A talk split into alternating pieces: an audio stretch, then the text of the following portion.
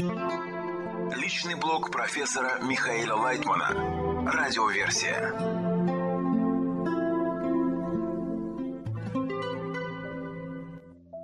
Материалы персонального блога Михаила Лайтмана от 15 августа 2022 года. Почему в Кабале приветствуется критика? Вопрос. Почему ни в одной методике не приветствуется критика по отношению к так называемому гуру? Ответ. Это, конечно, неверно. Ведь мы занимаемся исправлением человека. Пусть он делает все, что хочет, только не наносит вреда. Поэтому в Кабале существует два очень интересных закона. Первое условие. Можешь делать все, что хочешь, только не вредить группе, в которой занимаешься, и не поносить ее, дабы не мешать привлечению людей, желающих прийти. Второе условие. Когда Творец как бы говорит тебе, ничего у тебя не получится, зачем тебе здесь находиться? Ты должен остаться и проверять. В принципе, тебе даны все возможности, чтобы интенсивно, плодотворно заниматься, проверять, доказывать, спрашивать, убеждать. Эта методика требует от человека очень занудного подхода. Ты должен вгрызаться и реализовывать ее на себе вместе с окружающими, не веря никому. Наоборот, все подвергать сомнениям. А как же ты будешь подниматься? Как ты будешь все время подстраиваться под своего учителя, пытаться быть таким, как он? Именно из отрицания того, что он не прав. Ты поймешь, на чем он базируется, как он строит себя. Только так. У нас же все существует только из плюса и минуса. Если у тебя нет возможности критиковать, быть в противоположном состоянии, как ты сможешь построить состояние подобия группе, подобие учителю, подобие Творцу? Исходя из этого, ты видишь, что все остальные методики несостоятельны, ведь люди, занимающиеся ими, не могут из себя ничего сделать, поскольку им изначально запрещено такое всестороннее, безбоязненное, критическое отношение к самому учителю, к движениям внутри себя, к товарищам, учителю или даже к Творцу. Из беседы у меня зазвонил телефон. Критика Кабалы.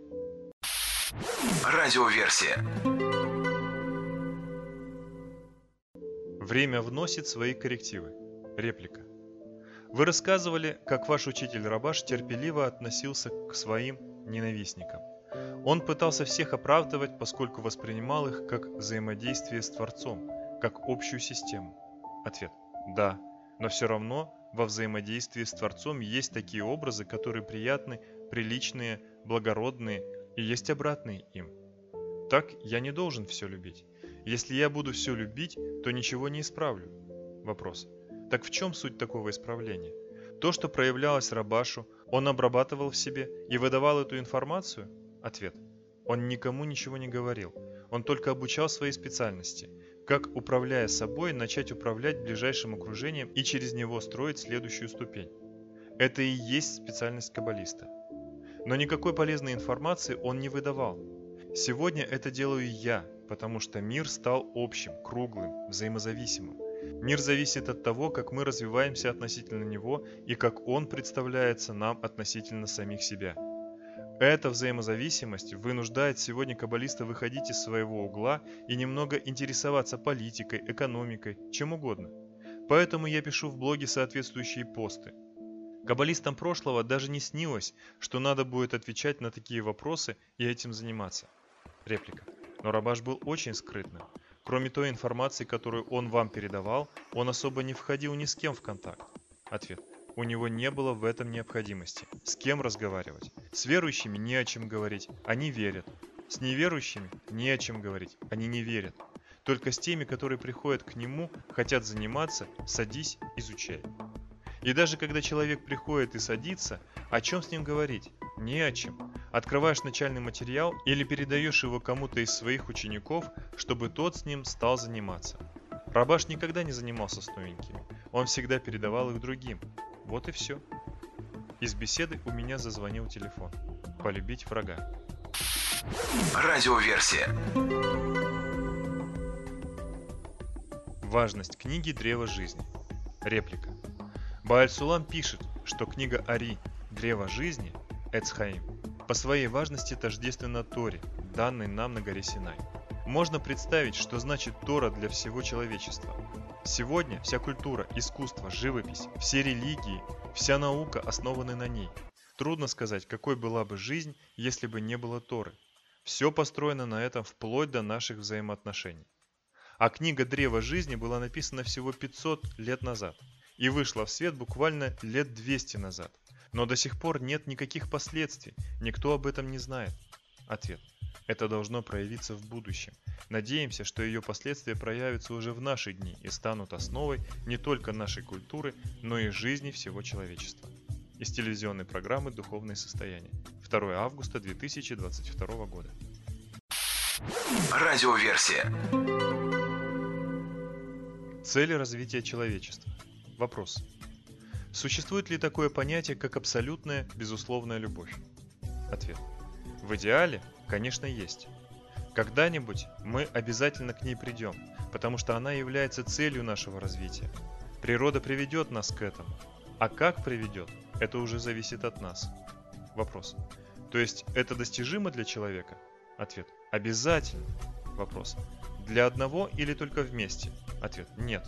Должно быть большое общее движение к этому состоянию из телевизионной программы «Кабала Экспресс» 5 августа 2022 года.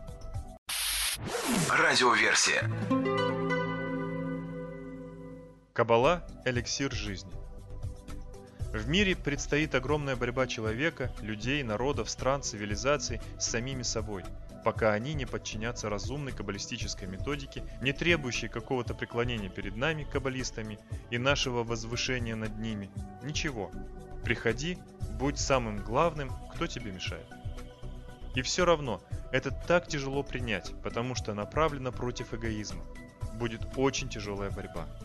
Но потихоньку надо разбрасывать в мире это знание как можно шире и самим работать как можно глубже.